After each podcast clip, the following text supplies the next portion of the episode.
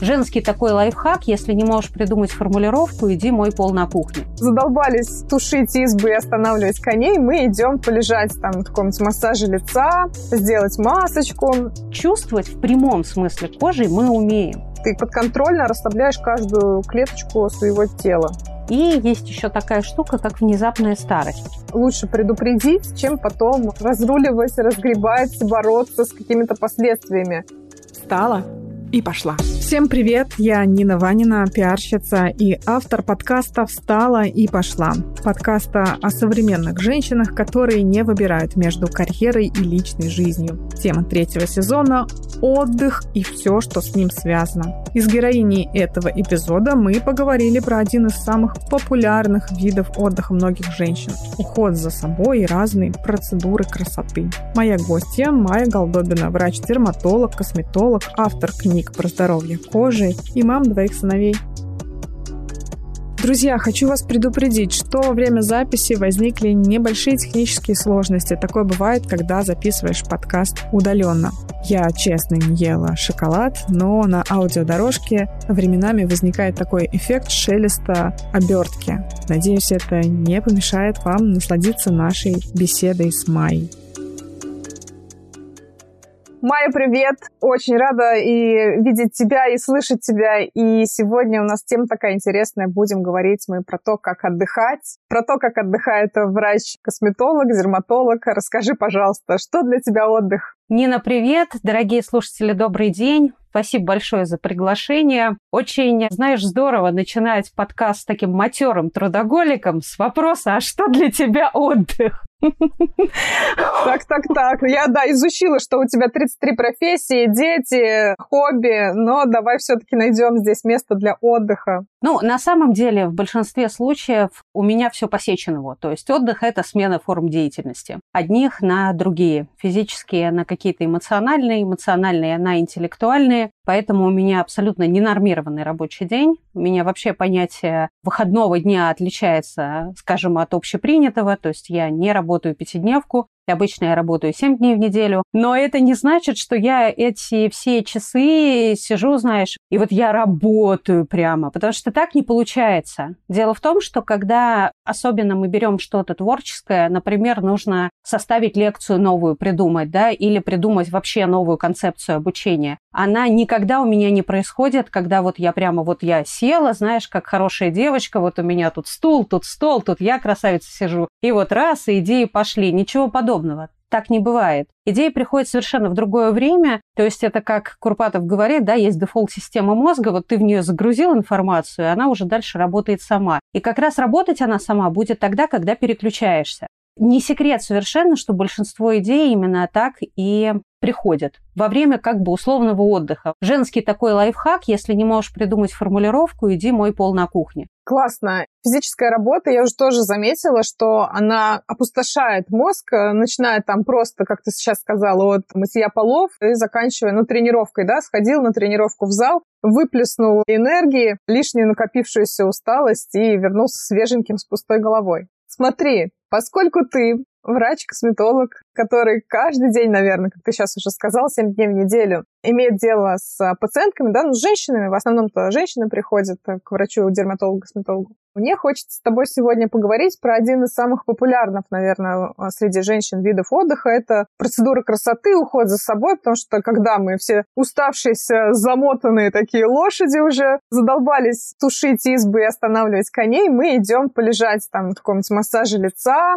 сделать масочку и расслабиться. Расскажи, часто ли ты вот так встречаешь женщин, которые вспоминают о себе, о том, что вроде как надо отдохнуть и про себя вспомнить, когда они уже вот на этой грани находятся, что вот все, я, я на нуле. И приходят к тебе уже изрядно потрепанные. Ну, Нин, тут надо просто наверное, сказать, да, что есть такая штука, что каждому доктору свой пациент, так же, как и каждому пациенту свой доктор. И поскольку у меня очень активная жизнь, то большинство моих пациенток – это очень активные женщины. И поэтому часто бывает так, что они в целом, ну, я называю их это девушки, знаешь, на которых держится мир. И для них вот этот вот формат – это формат заземления. Ну, то есть, по сути дела, мы здесь не скажем ничего нового. Вообще, у меня есть такая концепция, что через заботу о себе, через уход за своей кожей можно в целом научиться лучше относиться к себе. То есть это же еще про огромный формат ощущений. Наша кожа – это, пожалуй, самое большое рецепторное поле в организме. У нас у здорового человека площадь кожи от полутора до двух квадратных метров. Это самый большой орган. Нервные окончания просто в каком-то космически невероятно вселенском масштабе не просто находятся в коже, а еще и доходят до ее верхнего слоя. Соответственно, чувствовать в прямом смысле кожей мы умеем. И это же рецепторное поле позволяет нам собрать большой объем информации, и в том числе большой объем информации о том, что окей, детка, мы расслабляемся. Почему вот эти вот движения все, я очень люблю разные движения при умывании, очень люблю им учить, вот эти длинные, расслабляющие, потому что когда идет длинный, большой, медленный контакт, то даже если мозг крутит, крутит, крутит, то ты так можно понаблюдать за дыханием, да, прям человек физически расслабляется. И, естественно, вот, ну, как бы девушки, когда они приходят, у меня некоторые барышни, особенно в тот момент, когда я очень активно занималась именно уходовыми процедурами, сейчас у меня ввиду времени их меньше, у них, знаешь, было такое выражение, вот они пришли, легли и говорят, знаете, Май, уже хорошо, в принципе, больше ничего не можете не делать, вот само по себе присутствие, да, удобное кресло, позаботились, пледик положили, все так красиво пахнет, приятно, уже мне хорошо. Да, важнее не сама процедура, а сам факт, что ты дошла, нашла время, отодвинула дела, отодвинула телефон, да, на этот час, когда ты лежишь у косметолога. Но здесь есть еще, знаешь, на самом деле, вот эти наши все разговоры, они не подвешены в воздухе, то есть у них есть физиологическая основа. Дело в том, что у нас основные мышцы, которые отвечают за эмоциональное состояние, это как раз лицевые мышцы. Вот, например, у собак они там виляют хвостом. И у них основные мышцы, которые отвечают за эмоции, они расположены совсем в другой части тела, хотя они тоже млекопитающие. А у нас, кстати, в связи с этим есть там разные другие истории, но это немножко выходит за рамки нашего разговора, поэтому не будем углубляться. А вот что касается нас, человека, да, то у нас основные эмоции связаны с лицом. А фишка вся в том, что есть такая штука, как биологически обратная связь. То есть мозг, когда отправляет сигнал где-нибудь напрячься, например, мышца сократится, там, любой мышцы, то он потом ждет ответ. Либо положительный, это значит, что мышца сократилась, либо отрицательный, значит, что мышца не сократилась. И тогда нужно что-то с этим делать или наоборот не делать. И получается, почему так часто говорят о том, что если вам вот, ну, совсем настроение никакое, принудительно улыбайтесь. Потому что это отправляет те самые положительные сигналы, что я как бы улыбаюсь, все хорошо. А если мы возвращаемся к уходу, то здесь мы принудительно расслабляем вот те самые зажатые напряженные мышцы. Очень часто женщины и мужчины, потому что порядка 20% вот на моем приеме это мужчины, они не знают, что у них где-то есть зажатости. Только если начинаешь делать какие-то прицельные движения или просишь их сделать, это можно выяснить. И это не только лоб, привычная межбровная область, да, которую любят хмурить. Это еще и любимая наша история с нижней челюстью, которую очень тяжело расслаблять.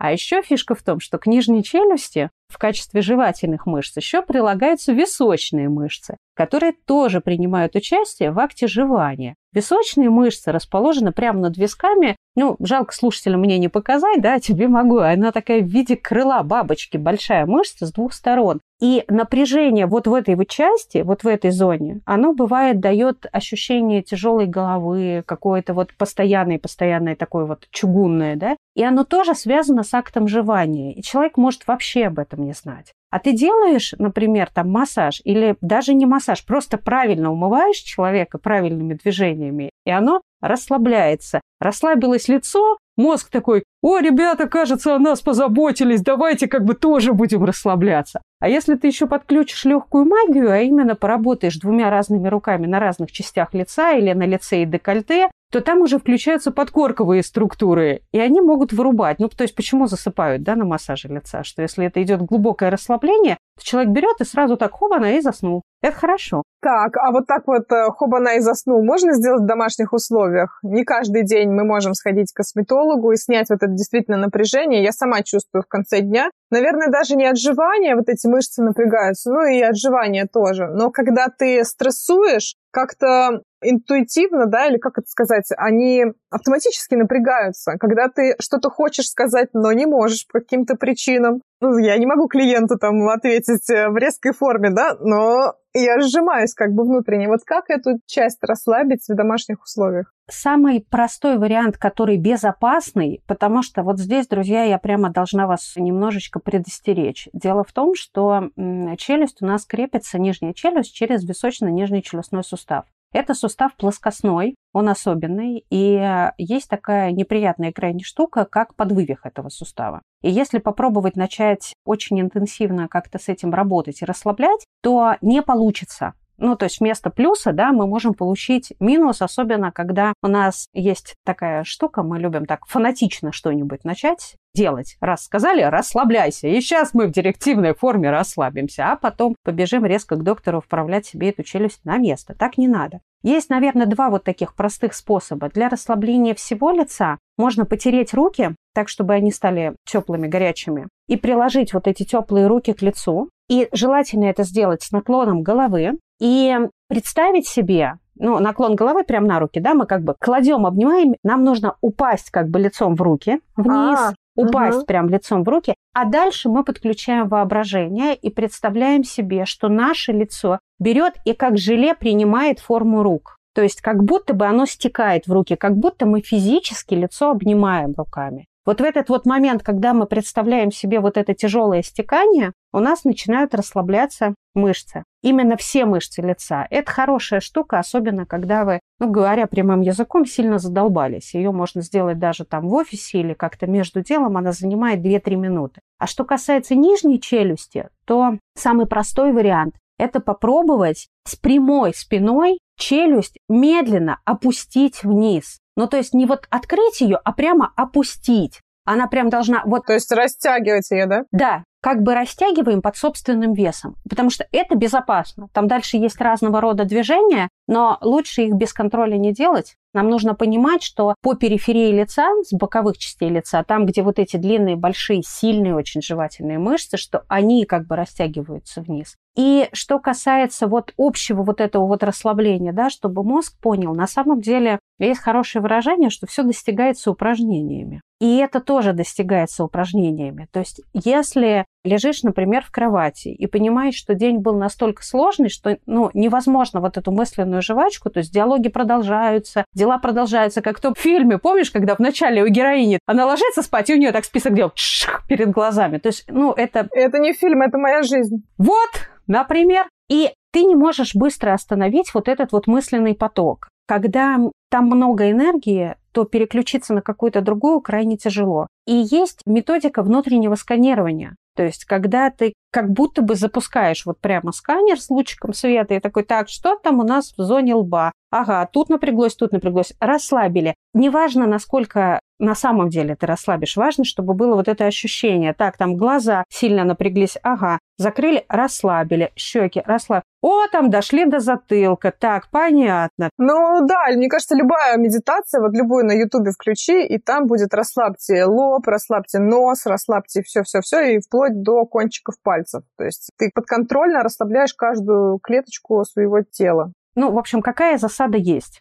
Когда ты более или менее имеешь еще силы на это, оно получается хорошо. Но на самом деле самая засада бывает тогда, когда не получается. То есть когда уровень напряжения общежизненного такой, что тебе не расслабить. Такое бывает. Вот что делать в таких случаях, когда вот совсем никак? Но мне помогает только концентрация на дыхании. Вот единственное, что когда я понимаю, что я даже не могу физически... Но, опять же, здесь, наверное, нужно уточнить, что у меня врожденная, а потом хорошо тренированная связь с телом. То есть я, ну, как бы могу это. Но это тоже не всегда получается. Вот если совсем трэш, то концентрируемся на дыхании самое простое. Вот просто вот вдох, вот вы не форсируя, угу. потому что будешь форсировать, будет кружиться голова. Никуда не убег. Вот я делаю вдох, вот я делаю выдох. То есть вот это. И только когда ты на нескольких циклах дыхания понял, что, ага, кажется, вот чуть-чуть я уже вот внутри себя могу чувствовать, то есть другая история. Не всегда, опять же, есть силы на то, чтобы запустить этот полный сканер. Можно просто задать себе вопрос, а где напряжено больше всего.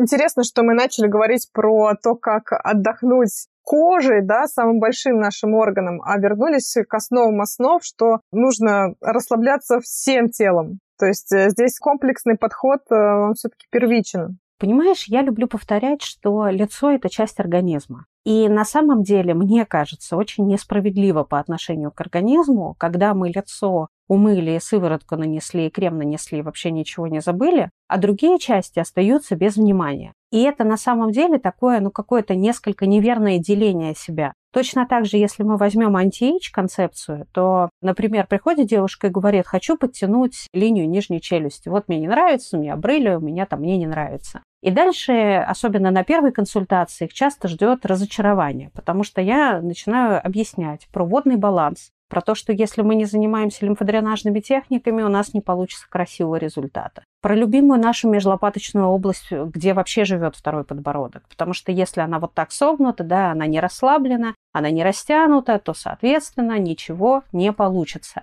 Дальше мышцы плеч, потому что женщины любят это взять на себя да, ответственность за весь мир и положить сюда всю тяжесть. И вот эти мышцы плеч, которые начинают быть покатыми вперед, соответственно, плечи покатые вперед, тут у нас все поехало, не получится. Дальше не только мышцы задней поверхности шеи, но и мышцы передней поверхности шеи. А это наша любимая история телефона вот так мы сидим вниз, да, компьютер вот так мы сидим вниз, и в итоге мы получаем, что девушки уже даже после там 30-35 лет особенно при определенных генетических предрасположенностях, начинают жаловаться на то, что у них линия нижней трети совершенно не такая. И при этом, если мы не начнем с вот этой вот базы, с основы, что спиночку мы тянем, что место себе рабочее подстраиваем под себя, потому что не ты для рабочего места, а рабочее место для тебя. И делаем его таким, чтобы оно было удобным. Максимально все экраны на уровне глаз, чуть ниже или чуть выше, но на уровне глаз, не вниз-вниз, чтобы не смотреть постоянно. Подушку, не там всем в семье, а себя начиная, такая, чтобы была комфортная, да, то есть и вот этот вот большой-большой комплекс, потому что если наверх на него мы наращиваем дальше правильный базовый уход, то после этого можно уже и постимулировать, и там прям очень красивые результаты получаются. Но не наоборот, я заставляю работать, меня в этом регулярно обвиняют. Классные вещи ты говоришь, потому что чаще всего косметология – это история про ну, такая коммерциализированная сфера, где обещают крутой результат после одного нанесения крема, что завтра ты проснешься принцессой 20-летней. Но на самом деле это так не работает. Ну, потому что ты это знаешь сильно лучше меня. Попробуй в публичное поле. Скажи по-честному, что, ребята, а теперь всю жизнь свою вы каждый день делаете зарядку, каждый день, два раза в день умываетесь, крем наносите, про СПФ не забывайте. Человек такой, что? Каждый день? Да ну нафиг, буду стареть. Да, и никогда так мы крем не продадим. Мы так слона не продадим, как говорится. Смотри, Майя, вот э, как лично на тебе сказывается усталость, э, как это проявляется, опять же, на твоей коже? Как, в принципе, кожа может реагировать на усталость, и как понять, что пора уже бить тревогу и делать что-то вот именно с кожей? Самый первый такой момент, она начинает быть не такая свежая. Такой появляется серый тон или подтон такой серый. То есть ты встаешь с утра, а свежесть это как-то не очень на лице наблюдается. Есть такое еще выражение помятое лицо, да, с утра, не такое свежее, как бы хотелось. Большая сухость кожи и есть еще такая штука, как внезапная старость. Это, знаешь, я 15 июня ощутила внезапную старость, когда мне исполнилось 33. От 33 это совершенно кайфовый возраст.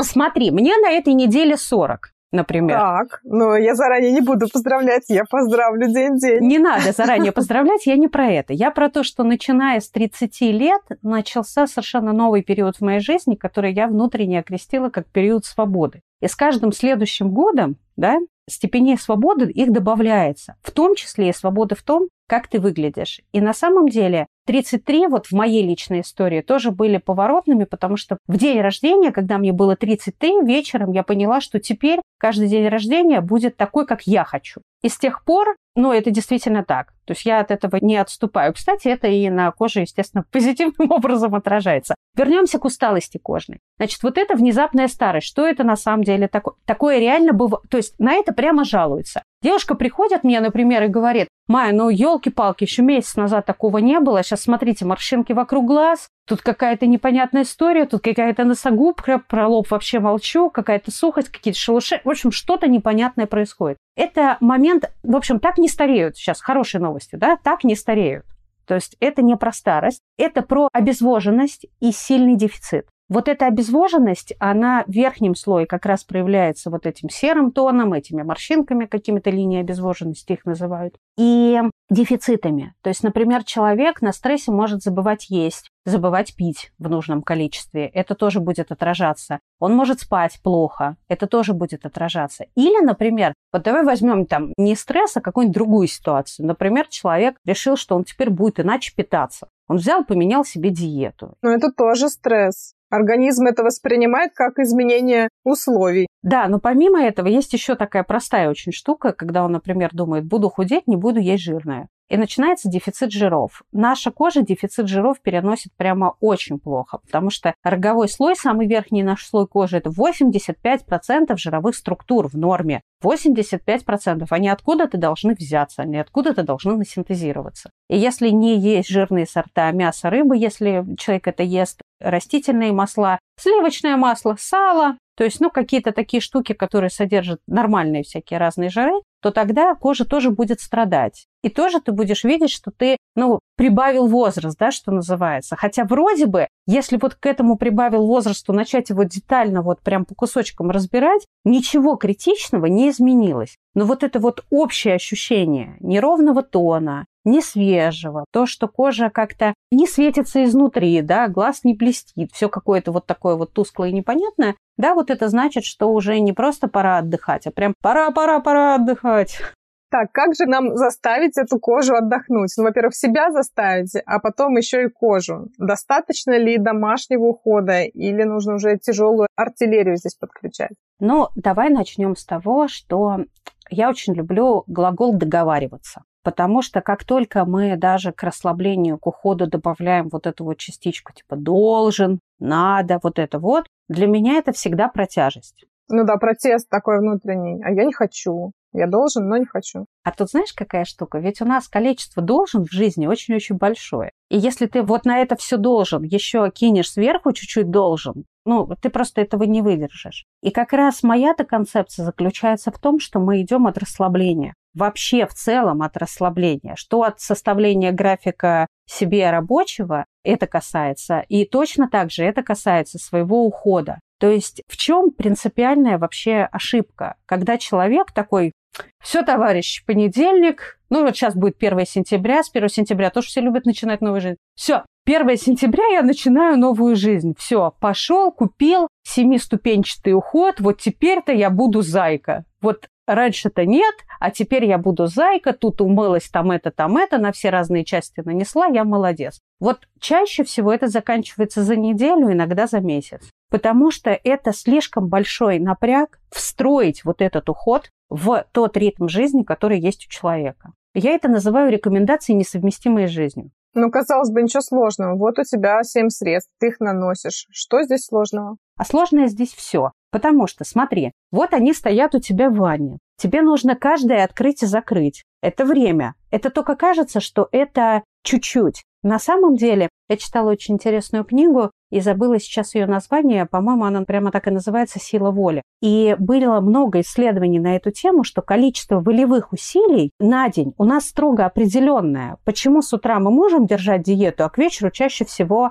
слетаем с нее. С утра как бы, ну, это у них так объясняется. Я не могу сказать, что я на 100% это все проверяла. Я на собственном опыте могу подтвердить, что утром ты встаешь так, яичко вареное, огурчик, хлебушек зерновой, кофеечек, а вечером ты съедаешь э, полпачки мороженого. Вот так это работает, да. Потому что это волевые усилия. Когда мы пытаемся идти только через волевые усилия, так можно делать только на старте. А дальше должно быть подкрепление внутреннее от радости, понимаешь? То есть я считаю, что домашний уход должен быть выстроен таким образом, чтобы ты смотрела на свои баночки и радовалась чтобы у тебя даже не было ощущения, что тебе нужно там что-то открыть. И чтобы количество этих средств было ровно такое, которое для тебя комфортно, и не больше. Потому что если их больше, то ты долго не протянешь. А наша штука как раз в том, я тоже люблю такую фразу, что 1% усилий в день дает 365% усилий в год.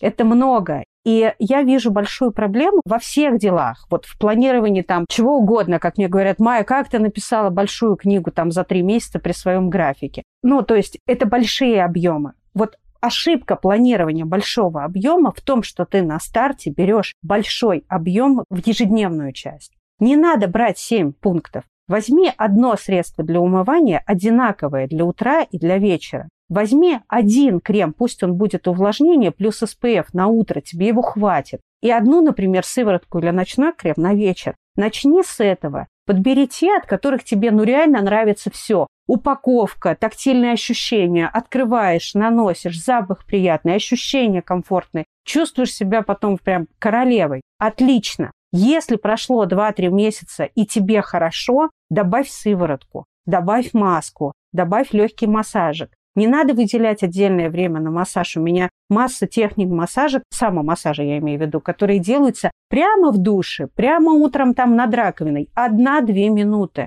Но эти одна-две минуты каждый день, утром и вечером, складываются вот в такую историю. И в итоге человек такой раз через полтора месяца, что я как-то лучше выгляжу. А вот угу. если не ну, справляешься... Да, да, да. Рутина такая. Иногда она немного утомительна, но если это действительно в ненапряжном каком-то для тебя формате, тогда это дает результат. А вот дальше Соглашусь. уже, если ты видишь, что ты все делаешь, у тебя хорошо отстроена эта рутина, все в порядке, но при этом есть какие-то изменения, вот здесь уже повод сходить к косметологу и спросить, мне что-то усилить дома, например, там взять сыворотку с ретинолом или взять какую-то, сделать программу кислотную для домашнего применения. Или мне надо прийти на процедуры и сделать, допустим, тот же курс пилингов или там биоревитализацию или какие-то аппаратные методы. И всегда это работает только в этой последовательности. То есть сначала база из домашнего ухода, а потом наверх косметологические процедуры. Потому что если у нас есть домашний уход хорошо отстроенный, то это значит, что кожа правильно отшелушивается, она хорошо увлажнена и напитана. Ты приходишь к косметологу, тебе туда кладут всякого разного или там колят полезного. И что делают эти препараты, которые косметолог там положил наверх или уколол в кожу? Они работают там, где они должны работать.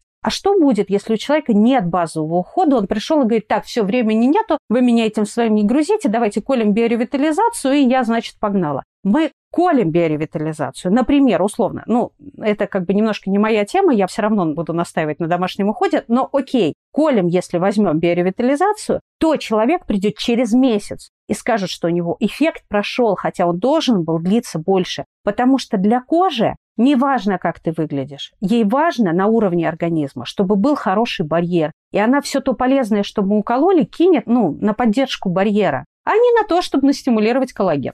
Мне даже не верится, что такие люди есть все еще, которые ну, забивают на себя в ежедневном формате, а потом приходят к эм, специалисту «реанимируйте меня». Ну, то есть это же очевидно, что лучше каждый день по чуть-чуть, чем э, раз в месяц, но колоть и делать что-то радикальное. Таких вообще много пациентов? Нет, таких немного, но такие люди встречаются, и очень часто это ситуация, когда изначально кожа очень хорошего качества. То есть, когда она генетически ближе к нормальной, когда нет ни излишней сухости, ни излишней жирности, никаких воспалений, высыпаний, она не особо реагирует на что-то. У меня были ситуации, когда приходит девушка на первичную консультацию, ей 43, и я вижу у нее там и покраснение, и шелушение, там разные истории на коже. Она приходит с запросом, что ей нужен ботулотоксин. Мы когда начинаем с ней разговаривать, я говорю, ну вот разве вас это не беспокоит? И она мне говорит, да у меня просто как-то нет привычки пользоваться кремом. Потому что и я ей так и говорю откровенно, что говорю, вы знаете, просто ваша кожа вас очень сильно разбаловала. Потому что люди, у которых в подростковом возрасте было акне, сразу учатся правильно ухаживать за кожей. Люди, у которых чувствительная и сухая кожа, сразу учатся пользоваться кремами, потому что они просто не смогут по-другому. Вот. А те люди, у которых все было хорошо, это как раз те прекрасные девушки, которые пытаются еще этому учить. Ну, то есть у которых реально генетически хороший вариант, такой вот кожный, там есть свои особенности старения, оно в определенном возрасте наступает очень резко, то есть не медленно-медленно, а буквально за год-два. И это такой формат, вот девочка, девочка, девочка, хоба на бабушка. То есть, ну вот, вот такая история. И они любят там, например, вот там мне там 40, например, или там 38, или 43, неважно, 45. Посмотрите, я ничего не колю, я ничем не пользуюсь, потому что вот я такая прекрасная, вот у меня там, я не знаю, розовое масло, и больше мне там в уходе ничего не нужно. И другие люди, которые на них смотрят, они думают, что как бы все дело в розовом масле. Но на самом деле не надо, во-первых, пользоваться розовым маслом вместо крема. Это вообще отдельная история. А во-вторых, это просто ее личная история. И очень плохо для тех, кто читает и смотрит, ситуация, когда это подается в директивной форме, подается лозунгами, подается с очень такими сильными формулировками. Вот это плохо, вот это плохо, вот здесь... Но он... манипуляция, да, да и... это чистой воды манипуляция. Я сейчас еще летом, как правило, сталкиваешься, особенно в соцсетях, с различным видом манипуляций по поводу СПФ что сейчас э, усилилась и информационная поддержка брендов этой темы, что, ребята, ну вообще-то это фотостарение, SPF нужно пользоваться круглый год. Но очень много противниц э, среди девушек, опять же, наверное, с хорошей генетикой, которые говорят, вот всю жизнь я хожу, и ничего, посмотрите на меня. Расскажи вот сейчас, особенно в летний период, понятное дело, что необходимо пользоваться солнцезащитным кремом, но если, к примеру, мы едем в отпуск и проводим огромное количество времени на солнце, достаточно ли просто помазаться кремом и кожа будет защищена. Вот что делать, когда летний период, и мы постоянно находимся под солнцем? С одной стороны, это классно, витамин D, но с другой стороны, это, это ты вот сейчас расскажи, чему мы подвергаемся, каким опасностям. Ну, солнцезащита прямо наша любимейшая тема, да? Ну, лет тем более, да. Да, но дело в том, что ты абсолютно вот стопроцентно права, да, что есть и противники очень серьезные. Во-первых, среди противников основная масса людей – это люди, у которых третий фототипы и выше, то есть те, которые... Что это такое? Фототипы – это классификация Томаса Фицпатрика, которая подразумевает то, как кожа человека реагирует на солнце. Человек с первым фототипом, это у которых самая-самая светлая кожа, они вообще обгорают, никогда не сгорают. Второй, ой, никогда не загорают, наоборот, все время сгорают, да. Второй фототип, они тоже очень плохо переносят солнце, но они чуть-чуть могут загореть. И начиная с третьего фототипа и до шестого, шестой это прям вот самый-самый темный такой вариант,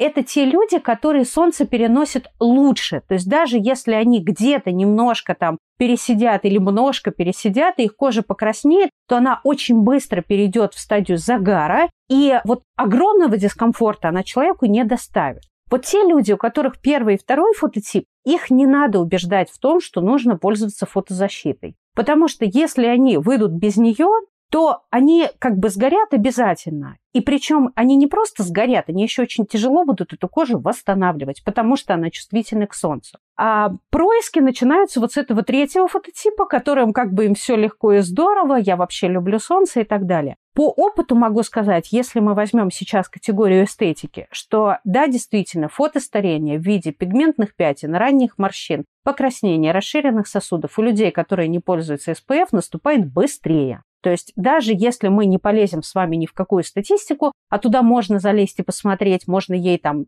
окей, не хотите, не верьте, можно поверить, я 16 лет работаю активно да, с людьми, это заметно. Если мы берем с вами чисто медицинский момент, то это, конечно, онкологические риски. Причем это риски и онкологические, и дерматологические, потому что большое количество хронических кожных заболеваний ухудшает свое течение под воздействием ультрафиолета. И второй момент – это то, что, опять же, ультрафиолет, он провоцирует в коже образование такой истории, как свободные радикалы, а они же, в свою очередь, сильно повреждают клетки, могут приводить к мутациям, и мы будем видеть появление новых родинок, и это могут быть как доброкачественные образования типа кератом, так и, к сожалению, злокачественные образования, различные виды рака кожи. И, собственно, вот эта вот массивная кампания просветительская, которая идет в прессе, большое количество различных историй, в которых я в том числе принимаю уже много лет участие, они связаны вот с этими рисками, которые действительно увеличились. Но люди по-прежнему как бы считают, что фотозащита – это там плохой вариант. Не забываем про то, что кроме крема фотозащитного, во-первых, ни один стопроцентный экран не дает тот самый стопроцентный экран. То есть даже если фактор защиты 50+, он хороший, надежный, но он не стопроцентный. Поэтому витамин D выработается. Ничего страшного как бы не произойдет, здесь бояться не нужно. Все равно ультрафиолет проникнет. Второй момент. Никто не отменяет просто физических факторов. Одежду с длинными рукавами, специальные купальные костюмы с дополнительным SPF. Там, правда, тоже начинаются сильные манипуляции сознанием, потому что очень сложно определить реальную степень защиты для одежды. Либо это просто ткань. Просто ткань же тоже не пропускает солнечные лучи. Просто ткань, конечно, но ты же не будешь купаться, например, в футболке хлопковой. Это, ну, например, не очень комфортно, да? Возьмешь какой-нибудь куп... Но в синтетической ты же не можешь проверить, действительно ли есть в купальнике. Сейчас есть несколько там марок, да, на рынке, которые выпускают купальники якобы с SPF. Но они действительно с SPF. Или это просто синтетическая вещь? Я могу сказать, что на личном опыте я проверяла поскольку я как раз те самые первые два фототипа кожи, и я могу сгореть э, ранней весной в Петербурге на солнце, ну, могла бы, если бы не пользовалась SPF круглый год, товарищи, что рекомендую, то и сама делаю. Вот. Потому что иногда спрашивают, говорят, мне некомфортно, а вот вы пользуетесь, да, я пользуюсь. И я проверяла вот эти вот спортивные варианты, да, они действительно работают и помогают в том числе уменьшить количество солнцезащиты, которую на себя наносишь, что тоже, в общем, комфортно, потому что их не нужно, скажем так, не нужно обновлять, да, не нужно об этом думать, особенно если там ты долго какое-то время находишься где-нибудь в море. Вот. Но на самом деле хорошего регламента, вот такого, который был бы международный, мы могли бы к нему апеллировать, его пока нет для одежды. Просто об этом не забываем. Самые яркие часы не выходим на солнце, сидим в тени, сидим под зонтиком. Но это и не очень комфортно, честно говоря, вообще как бы в целом, да, для организма. Ну да, когда плюс 35, ты волей-неволей будешь искать тень, и мало, наверное, желающих полежать на солнышке плюс 35. Солнцезащитные очки лучше, чтобы они были побольше по диаметру, да, с большей защитой зоны вокруг глаз. Но это полезно и для органа зрения, в том числе и для глаз самих. Там шляпы с полями, если любите шляпы. Ну, то есть какие-то вот такие, опять же, понимаешь, так произошло странным образом, что когда стали громче говорить про СПФ, как будто бы забыли, ну, про все остальное. На самом деле мы просто включаем разум, да, включаем голову, помним, что есть прекрасные там длинные брюки, есть красивые рубашки с длинными рукавами, рукавами, есть длинные платья с длинными рукавами, очень легкие, которые комфортно носить в жару. И это не значит, что тебе нужно под это платье нанести там три слоя солнцезащиты. Вовсе нет. Потом сама по себе солнцезащита, она же есть очень разная, что называется, на любой вкус и цвет. И есть очень легкие текстуры, есть разные формы спреев, которые удобно обновлять, которые там удобно кинуть в сумочку, взять с собой. Поэтому, ну, в общем-то, я, я вижу определенную, знаешь, определенную внутреннюю форму лени о том, что не буду я на эту тему запариваться, не буду я об этом задумываться, оно там как-нибудь само. А потом, когда в 40 начинаются пигментные пятна, с которыми сложно бороться, уже вот здесь вот начинается, что пользуемся солнцезащитой уже без напоминаний. Но дело в том, что в этом возрасте, когда ты начинаешь, это здорово, но это профилактика будущих пятен, а не работа с теми, которые уже есть. И с теми, которые уже есть, приходится работать иначе и активней. И дороже, между прочим. Да, это очень важно. Кстати, а вот когда ты приезжаешь из отпуска такой изрядно подзагоревший, поджарившийся, есть ли какие-то варианты восстановления? И нужно ли? И кому это нужно? Ну, то есть, когда тебе нужно немножечко кожу реанимировать уже после вот этого вот э, насыщенного солнца двухнедельного там отпускного. Ну, во-первых, если, скажем так, если набрался очень много солнца, то это уже достаточно сильное повреждение кожи. В плане кожи всегда мы говорим про увлажнение питания, естественно, и для кожи лица, и для кожи тела. И для кожи лица я еще рекомендую увлажняющие ампулы, их тоже много разных марок предлагает. Такие курсом на неделю или на две недели после того, как прилетел, чтобы кожу восстановить. И такой маленький нюанс, что две недели после отпуска с лицом в кабинете косметолога желательно ничего не делать. Почему? Потому что пигментные клетки еще активны у пигментных клеток меланоцитов, у них есть особый период активации. Когда они у нас сильно активны, то в ответ на какое-то легкое воздействие, там, отшелушивающее, они могут начать вырабатывать опять много пигмента. И мы можем получить совершенно как бы нежелательные вещи, нежелательную пигментацию, например, постпроцедурную. Особенно это касается процедур, ну, не уходовых, да, не поверхностных, а каких-то инъекционных или аппаратных. Вот здесь прямо очень осторожно, потому что, ну, это не новость, это часто встречается.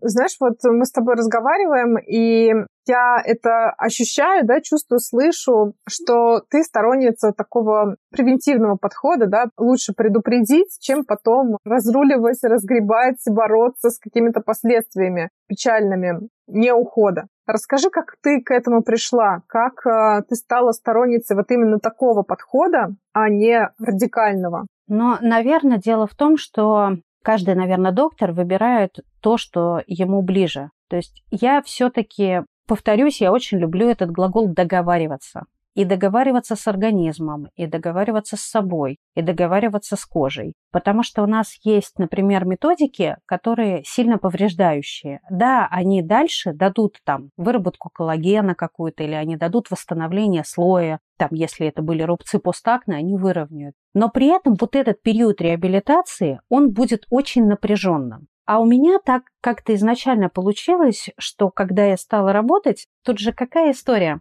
У нас есть в медицине такое классное понятие, как терапевтическое окно. Терапевтическое окно – это условно тот промежуток, в котором мы получаем хороший эффект от там, процедуры манипуляции назначения, но еще не получаем побочных эффектов. Кожа – это орган очень мудрый и эволюционно хорошо собранный. И если мы начинаем активно стимулировать и активно в него внедряться, то помимо каких-то эффектов желательных, резко возрастают риски нежелательных эффектов в виде той же пигментации или тех же отеков или какой-то чрезмерности, того, чего бы нам не хотелось. Мои пациенты в основном это люди, для которых хороший там свежий внешний вид, молодой внешний вид – это не самоцель, это такой фон для активной жизни они не могут выпадать из этой самой активной жизни на неделю, две, три, четыре, и потом еще иметь риски каких-то пигментаций там и так далее. И поэтому я все время выбираю себе в практику те процедуры, которые дают результат, но при этом не сильно кожу напрягают. Поэтому я работаю малыми объемами, если мы говорим про инъекции. Я не колю full face лицо 6, 8, 10 миллилитров. Я не делаю огромных губ никому за все время не сделала, нигде в мире таких губ, сделанных моими руками, нет, потому что я считаю, что это чересчур, да, слишком много. В то же время, если мы понимаем, ну, хотя бы приблизились к пониманию. Я не говорила бы громкое слово, что мы уж прям понимаем все, что, как происходит в коже. Нет. Но в некоторых местах мы приблизились к пониманию того, как это происходит. И если мы понимаем вот эти процессы и понимаем, что вот сейчас мы чуть-чуть добавим увлажнения, и это чуть-чуть будет хорошо. И мы не просто его добавим, но еще дадим время, чтобы кожа ответила. А когда мы хотим, э, вот это, знаешь, э, как это в запрещенной соцсети с картинками, вот это все до-после, до-после, вот ты пришла такая, ты ушла такая. И никто, заметь, ни один не показывает через две недели. И ни один не показывает через два месяца. И никто не расскажет, что дальше будет отек, дальше будет недовольство результатом, дальше будут там всякие другие истории, потому что это уже не так интересно. Это не дает вот этого вот вау результата, как красиво прямо сейчас. В то же время, если мы сделали с тобой чуть-чуть, правильно отстроили уход, и так тихонечко-тихонечко мы вроде бы тут чуть-чуть подкорректировали, тут докрутили, тут добавили. При этом ты чувствуешь себя расслабленно. Как у меня однажды пациентка сказала, она говорит, Майя, ну почему же вы нигде не пишете, что от вас все люди выходят с улыбкой и счастливые? Ну, то есть человек пришел, он вроде бы получил какую-то инъекционную процедуру, но у него все равно есть вот это расслабление. И дальше магия-то в чем? Что мы от этого расслабления в итоге получаем хороший результат, потому что у кожи есть ресурс восстановиться, и она это видит. И поскольку довольно много пациентов, которые со мной там чуть не с начала моей практики, то есть много лет, Поэтому я могу наблюдать эти результаты и могу говорить о том, что да, это работает. Но работает, когда мы включились то есть, когда, знаешь, вот этот момент, 100% моей ответственности за то, что я сделала, 100% ответственности человека за то, что он следует рекомендациям. И в целом мы получаем хороший накопительный результат, без вот этого вот эффекта, что здесь я перетянула, здесь я поменялась, там меня кто-то не узнал, лицо мое стало не таким, каким было моим, а таким, каким стало стандартным. Ну, вот так.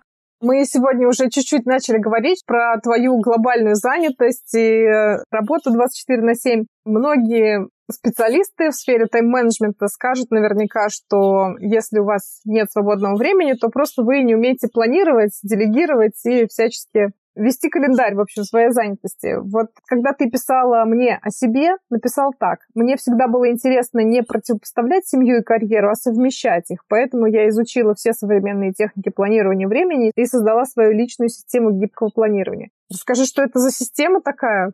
Если есть какой-то шаблон, нам всем он срочно нужен, потому что, наверное, у 90% людей на этой планете есть проблемы с планированием. Я сразу скажу одну штуку, что чтобы, ну, как-то, скажем так, для слушателей было понятно. Вот я сейчас буду говорить немножко в категориях там женское, мужское, ни в коем случае не потому, что я считаю, что одно плохо, другое хорошо, а просто потому, что есть свои особенности. И понятно, с чего я начинала. С разных там «Приведи дела в порядок», да, вот эти вот все книги. Конечно, там книги там Глеба Архангельского, например, более такие условно женские варианты, типа Флайлейди, да, системы ведения домашнего хозяйства и там Кон Мари потом присоединившиеся и вот эти вот все вещи. Потом, естественно, про делегирование. Я вообще люблю бизнес-литературу за то, что она много про жизнь дает. Особенность чтения моя личная таких книг в том, что я сразу внедряю в практику. Такая там, человек пишет, вот, надо делать так. Я такая, о, классно, тестируем. Да? То есть все вот через это тестируем. И к чему я пришла? Что если я себе ставлю, ну все, сегодня, да, значит, я теперь буду делать вот так. Вот у меня там... Теперь живем по-новому. И вся семья, о боже, мама опять что-то придумала. Ну, семья, прямо скажем, привыкла, поэтому тут как бы нет вариантов, поэтому уж как есть. Вот теперь мы будем всегда делать так, а теперь мы будем всегда делать так. И в итоге это каждый раз заканчивалось ну, определенной фрустрацией и неудачей, потому что я, да, я хочу двигаться из точки А в точку Б. Да, мне нравится там ставить цели, к чему-то стремиться, какие-то выбирать для себя направления интересные. Да, я хочу это все совмещать, но я не хочу делать это из напряга и ценой куска своего здоровья. Вот это прямо очень важный момент. Чтобы не получилось напряга, нужно знать про себя. Ну, давай вот такую простую штуку. Например, ты знаешь, когда у тебя пик творческой активности? Вот он утром, днем, вечером. Я думаю, что он после обеда, вот когда я поела, пообедала, так скажем, и я готова работать дальше. Потому что с утра ты еще такая раскачиваешься, а во второй половине дня уже такой бодрячок. Вот это прям важный момент. То есть нужно до того, как ты начал всякие там системы истории изучать, нужно понимать про себя. У меня, например, два пика активности творческой, именно творческой, когда я могу хорошо писать, когда я могу хорошо придумывать, но при этом вечерний пик этой активности, он выше по амплитуде. То есть если мне что-то надо реально придумать и создать, я быстрее, эффективнее и с большей радостью сделаю это вечером. То есть вот изначально вот этот совиный ритм, он у меня есть. При этом с утра есть второй пик творческой активности, если я с вечера имею на него план. То есть ничего нового я с утра не создам. Но если у меня будет уже записано, что там какая-нибудь болванка поста, например, для соцсетей, или у меня будет там какая-нибудь э, шаблон статьи, которую я буду писать, он уже будет. Или я уже напишу какие-то опорные себе реперные точки чего-то, то я тогда смогу работать творчески. В середине дня у меня именно в творческом отношении будет провал. Зато физические вещи днем я делаю лучше. И моя история вот с этой гибкости планирования в том, что у меня как бы каждый день построен, исходя из моих личных циклов. Это первый момент. Второй момент. Всегда вариантов больше одного и даже больше двух. Ну, например, я хочу заниматься спортом каждый день. В идеальном формате у меня часовая тренировка. Все пошло не так, все рушится, планеты не так встали, у меня 100 человек прислало сообщение с утра, у меня есть полчаса, отлично, говорю себе, супер, тренируемся полчаса. Еще больше все рушится вокруг, у меня есть 5 минут, окей, я делаю 5 минут растяжку и дыхательные упражнения, потому что это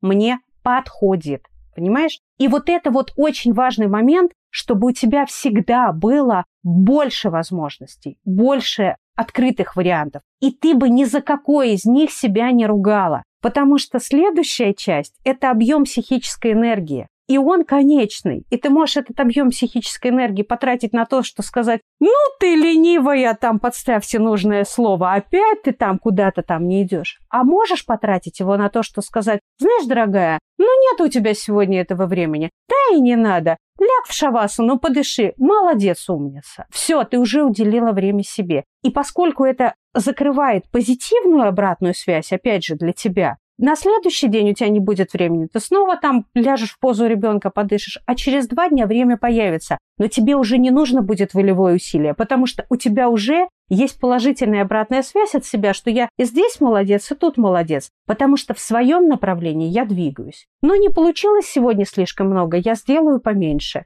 И предварительный момент – это то, как я могу сделать себе хорошо. То есть важно, чтобы в тот момент, когда ты, например, ну давай я тебе такой простой пример приведу. У меня много командировок. Я летаю, провожу разные лекции, мастер-классы, обучение. И я себе на перелеты и на время ожидания самолета беру несколько вариантов, которые всегда со мной. То есть, если мне повезет, у меня будет удобный вариант, не будет соседей или будут какие-то хорошие соседи, и будет какой-то хороший настрой, я буду писать например, в воздухе. Это будет мне комфортно. Если это будет не так, у меня есть что-то, что я могу почитать. Я не могу писать, я не могу читать, у меня есть аудиомузыка, которая меня настроит. Я не могу ни первое, ни второе, ни третье, у меня есть что-то порисовать. Но сначала я всегда сделаю себе хорошо. Выберу самое красивое место в этом зале ожидания. Возьму там самый любимый напиток, который я люблю. Посажу себя, чтобы мне было красиво смотреть и комфортно сидеть. Спрошу, вот даже видишь, мы с тобой сидим, записываем подкаст, я сижу комфортно, меня спина прямая. Да, у тебя подушечка за спиной такая вся выпрямленная, ни разу не согнулась за час. Вот, понимаешь, выпрямленная и расслабленная, потому что я изначально посадила себя удобно. Я налью себе воды, я возьму себе поесть что-то вкусного. Если я понимаю, что мне, например, надо что-то придумать, а мне не хватает энергии, у меня прямо сейчас нет ее возможности взять, я ее возьму из еды, я тогда съем что-то сладкое, это нормально совершенно, потому что глюкозой питается мозг. То есть вот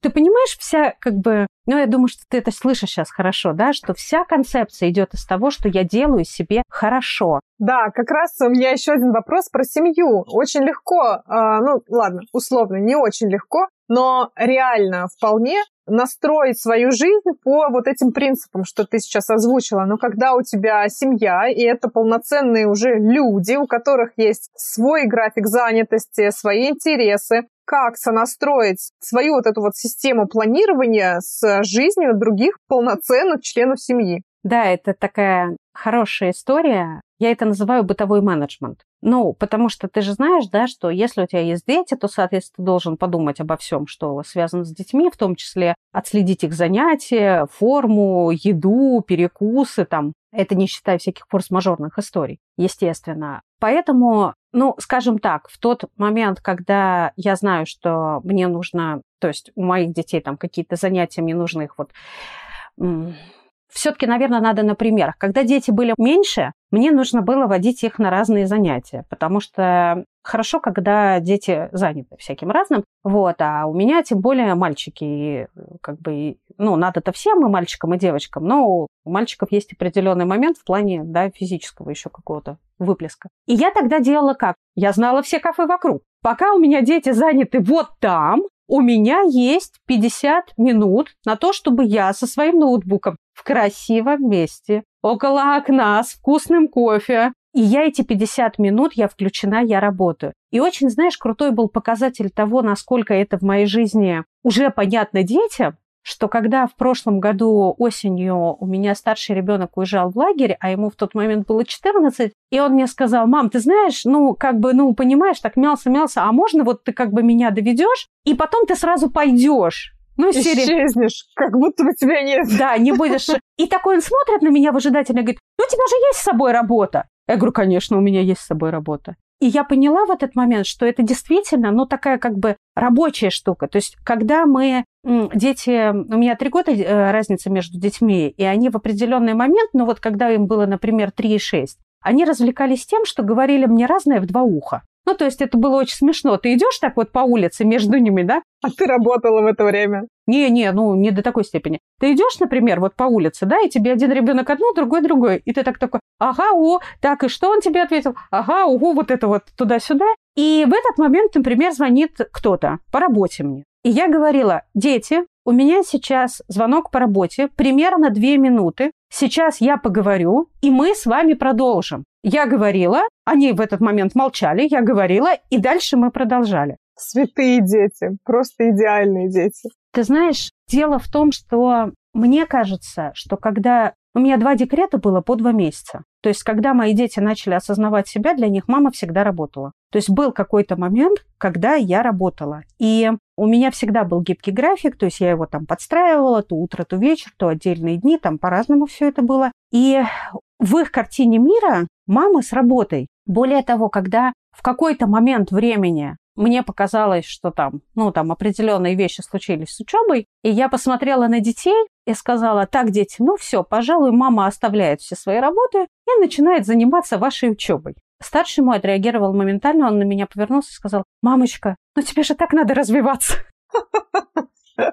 Знал, что сказать. И я подумала, что просто, видимо, дети мои в этот момент поняли, что если я сейчас как бы всю свою энергию жизненную обрушу на них, то им не сдобровать. Понимаешь, вот внутри семьи, ну, я, опять же, здесь у каждого очень сильно индивидуально, но мне кажется, что должно быть обязательно внутри семьи пространство у каждого его члена этой самой семьи. И если ну, в него все время вторгаться, его все время контролировать, то это не идет на пользу никому. То есть ни детям не пойдет на пользу, если я буду замкнут только на них, ни мне не пойдет на пользу, если будет ситуация какая-то иная. И поэтому, ну, идем, да, идем по пути того, что договариваемся. И, конечно, я не ставлю себе какие-то, например, там, рабочие какие-то вот истории или там созвоны или вебинары. Я, например, ставлю на то время, когда у меня дети в школе для того, чтобы мне там не заставлять их как-то сидеть тихо или еще что-то. То есть, ну, потом вечернее время, когда там, опять же, я стараюсь его не занимать особо ничем в тот момент, когда там это какие-то такие текущие вопросы, которые нужно выстроить. Можно, конечно, найти в этом, ну, такую, знаешь, ну вот, а почему я должна, а почему я должна вот это об этом думать, почему я должна э, вот это все подстраивать. Но дело в том, что, опять же, для меня и в моей концепции женщина – это тот человек, который организует дома атмосферу и обстановку. Потому что все равно мужская энергия больше направлена вовне, а женская энергия, она больше направлена внутрь. Опять же, я только вот прошу прощения, воспринять меня именно так, как я сказала. Здесь нет как бы... Ну, я с тобой согласна, если что. Да, но здесь нет никакой истории, потому что бывают такие товарищи радикальные, которые говорят, вот вы там, вот у вас какие-то там гендерные истории. Нет, друзья, я не про гендерные истории. Я про то, что у нас есть определенная вот эта способность. И вы знаете, что, ну, как бы, если появляется женщина, которая умеет организовывать пространство, то всем вокруг, неважно, это на работе, в самолете, дома, где, это сразу становится, ну, как бы хорошо. Да, уютно, комфортно, какое-то чувство обжитости появляется. Вот, и если об этом подумать, то в этом пространстве и всем остальным тоже будет точно так же, как и тебе. А на самом деле для женщины это дает большую свободу, потому что когда ты точно знаешь, что вот да, здесь, здесь ты не можешь, ты занят, но зато вот это время твое, вот это время твое, вот это время твое. И здесь ты можешь, хо, у меня бывают дни, но это когда я ну, могу лечь два часа с утра для начала читать книгу художественную. Как я тебе завидую. Ну, потому что я, например, проснулась с утра и понимаю, это к вопросу о женской истории. У нас есть определенные ритмы, и мы значительно более ритмично, чем мужчины, чувствуем природу. И у нас совершенно нормальная для нас история, что в какие-то дни мы реально переделываем за троих, а в какие-то дни, ну, как бы все, я котик, у меня лапки. И раньше, несколько лет назад, я в эти дни очень сильно себя не любила. Я прям себя загоняла и говорила, ну ты, елки-палки, человек, у тебя что, нет ни характера, ни воли, тряпка ты безвольная, там тра-та-та. Сейчас я говорю, что? Книжечку? Давай. Полежать? Лежим. Я эти два часа я почитаю книгу, зато потом я сделаю свою дневную норму спокойно. То есть как только, опять же, понимаешь, это то, с чего мы начали, когда про день рождения говорили. Это про степень свободы. То есть если раньше, вот я лично, мой личный опыт, если раньше я себе говорила, встань и пошла, и пошла. Название моего подкаста, да. Прям как вот и пошла, и пошла, да, я специально, что вот прямо вот, вот так вот, и нечего, ты там все там можешь, то Теперь я предпочитаю не заставлять, а договариваться. А в ситуациях, когда ты, например, обещала другим людям, и тебе не очень. Вот тебе не очень, а ты обещала. И ты подведешь большую команду, и ты не можешь не сделать. Вот в этих ситуациях я научилась договариваться с собой, как бы отложенная радость такая, знаешь? То есть я говорю, да, сейчас мы идем из минуса, да, сейчас у тебя нет сил, да, сейчас надо отработать, потому что это большое количество людей от тебя зависит. Да, мы делаем, но зато потом, смотри, я тебе вот это и в спа свожу, и на массаж свожу, и в музей тебя свожу, и книжку тебе новую куплю, и вообще как бы все, ну вот. Но только самое главное, честно, ты отработала, ты все себе подарки выдала, ты себе сказала, что я молодец, и когда ты в следующий раз с собой договариваешься, ты знаешь, что ты себя не обманешь. А если ты регулярно говоришь, да, я тебе обещала спа, ну потом когда-нибудь в следующем месяце, через три месяца не сработает, и как бы и вся система полетит. То есть, если ты с собой договариваешься, то не ври себе, да, не обманывай себя в первую очередь выполняя обязательства перед собой. Вот это прямо, мне кажется, вообще краеугольный камень. То есть почему многие штуки не работают, почему человек много раз начинает какое-то дело и не может его закончить, начинает учить язык и не может продолжать, потому что он уже очень много раз себя обманул. А обманул, потому что изначально взял непосильную ношу. Он сказал себе, я каждый день буду час читать книжку на английском языке. Это не сработало. А если бы он потестировал для себя в своей жизни и понял бы, что его норма – это 10 минут, то эти 10 минут у него бы получались, понимаешь? Майя, спасибо большое. Самое главное, что я вынесла из этого разговора, из нашего разговора о том, что нужно договариваться. Это классная фраза. Договариваться с собой, договариваться со своей кожей, со своим мозгом, с телом, с разумом. Это очень круто. Ну и, конечно же, с другими людьми, с членами семьи, с друзьями, с коллегами. Спасибо тебе большое за этот разговор. Нина, спасибо большое еще раз за приглашение. Мне было очень приятно, очень-очень классный формат. Это был подкаст «Встала и пошла». Здорово, если у вас получилось отдохнуть во время прослушивания. Не забывайте наносить солнцезащитный крем, а также ставить лайки и писать отзывы. Это помогает мне даже летом создавать для вас интересный полезный контент. Спасибо, что слушаете, а я встала и пошла отдыхать. Пока-пока!